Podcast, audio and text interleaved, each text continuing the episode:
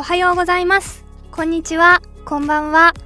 フォネティックボックスがお送りするショートストーリーショーケースナレーターの平賀幸恵です。えー、今日ご紹介するストーリーは徳島県にまつわるストーリーということなんですが私自身も四国がとても好きでライブで行ったんですけれども初めて見た瀬戸内海とか島に連れて行ってもらったこととか美味しいものを食べたり昼間からお酒を飲んで楽しむ人たちが多かったなあということとかなんとなくそういうことを思い出してしまって私もまた行きたいなと思いました。私のそういう思い出とはちょっとまた一味違う投稿者さんからのストーリーです。それでは早速紹介していきます。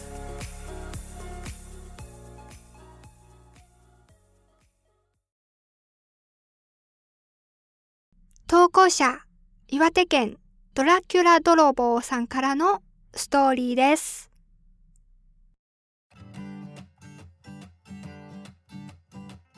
ここだけの話。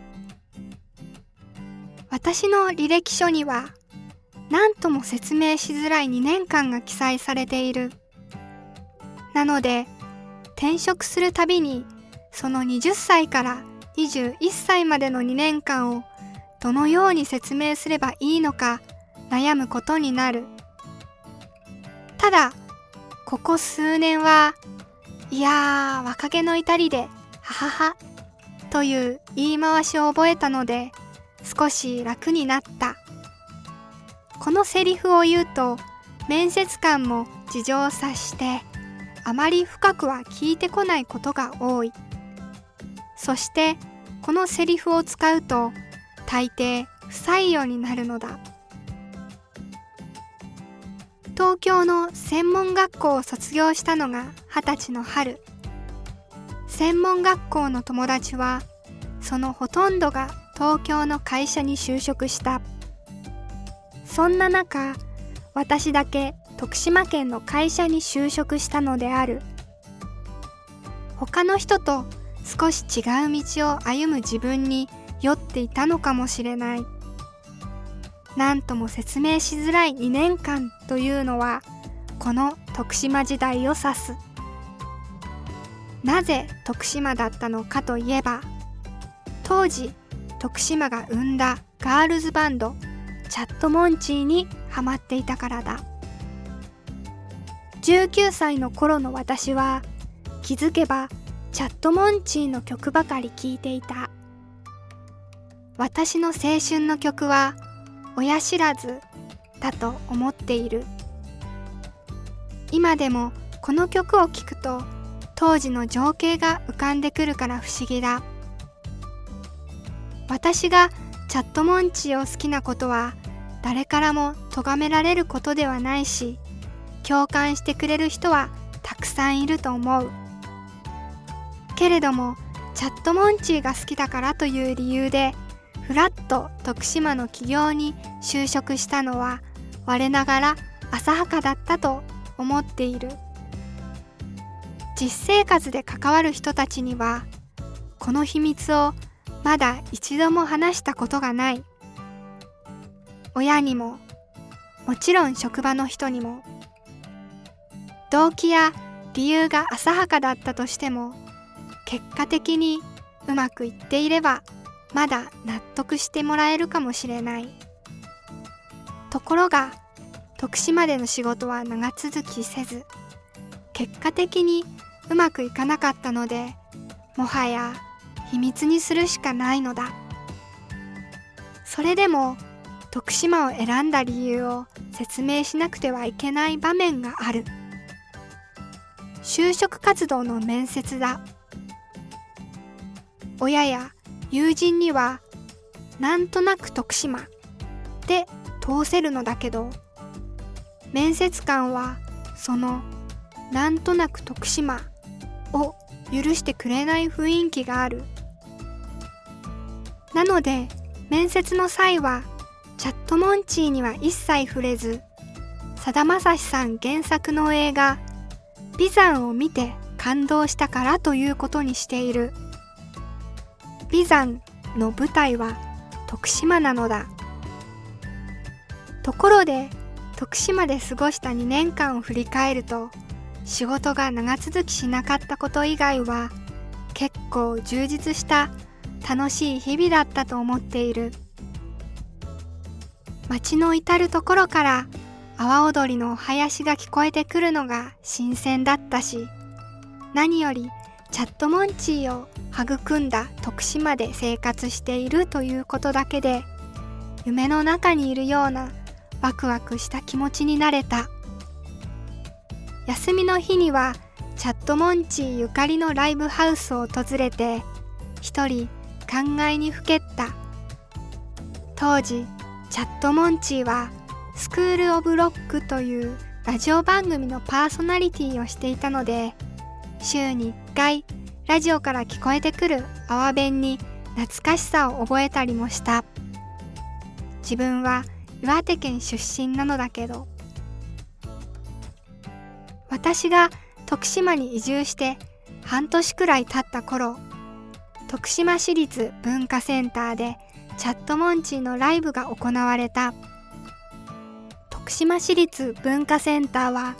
1000人規模のキャパシティを持ちチャットモンチーの凱旋公演にふさわしい会場だ。もちろん私もそのライブに行くつもりでチケットを購入していた。けれど当時は入社して間もない頃だったのでチャットモンチーのライブがあるので今日は早めに上がります。とも言えず今まさにチャットモンチーがすぐ近くでライブをしているという時に私は涙をこらえて仕事をするしかなかった。あの時の苦しい気持ちは多分一生忘れないと思う。ライブの終演時刻になって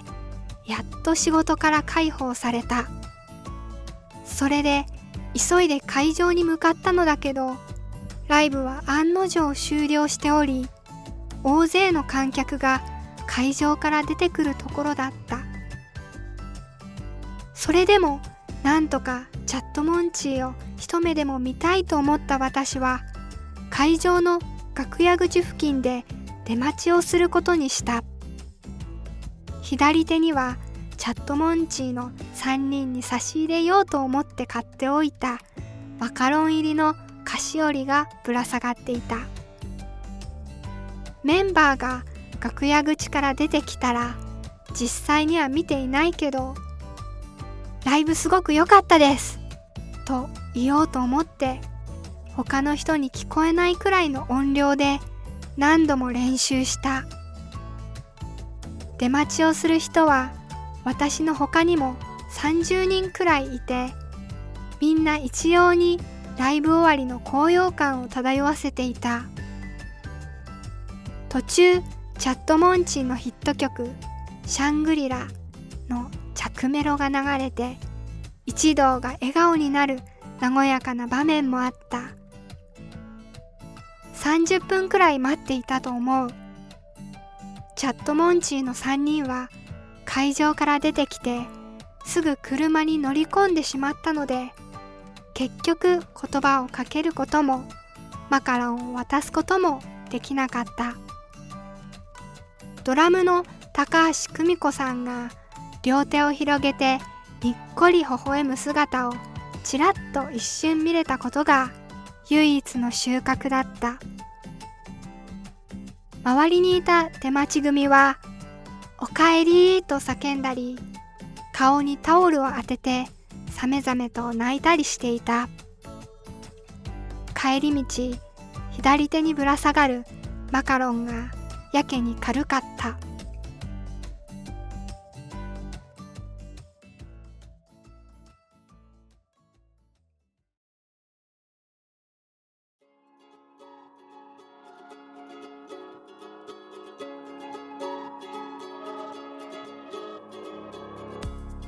チャットモンチーが好きで徳島に移住したことは素晴らしい理由じゃないですか。自分の好きなものに対して向かっていく意志の強さがいいなと読んでて感じました。会社に気を使って休むことができずライブを見に行けなかった。それでも出待ちなら間に合うかもと言って諦めずに会場に足を運んだ。けれど言葉もかけられず差し入れも渡せなかった。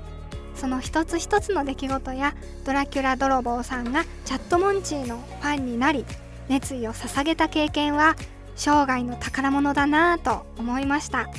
バンドを好きになるってそういうことですよね。これからも思いっきり好きなものに対して胸を張って情熱を捧げていってほしいなと思います。ドラキュラ泥棒さんありがとうございました。ショートストーリーショーケースは皆さんからのストーリーを大募集しています。最近あった嬉しかったこと悲しかったこと何でも構いません。大切なのはそれが実話だということ。ただそれだけです。ストーリーはホームページから募集しています。エピソードの詳細説明欄にリンクが貼ってありますのでそちらをご利用してみてください。面白い話である必要は全くありません。皆さんの心にしまってある大切なストーリーを共有してくれたら嬉しいです。是非番組のフォローもお願いします。また来週のストーリーでお会いしましょう。平賀幸恵でした。バイバイ。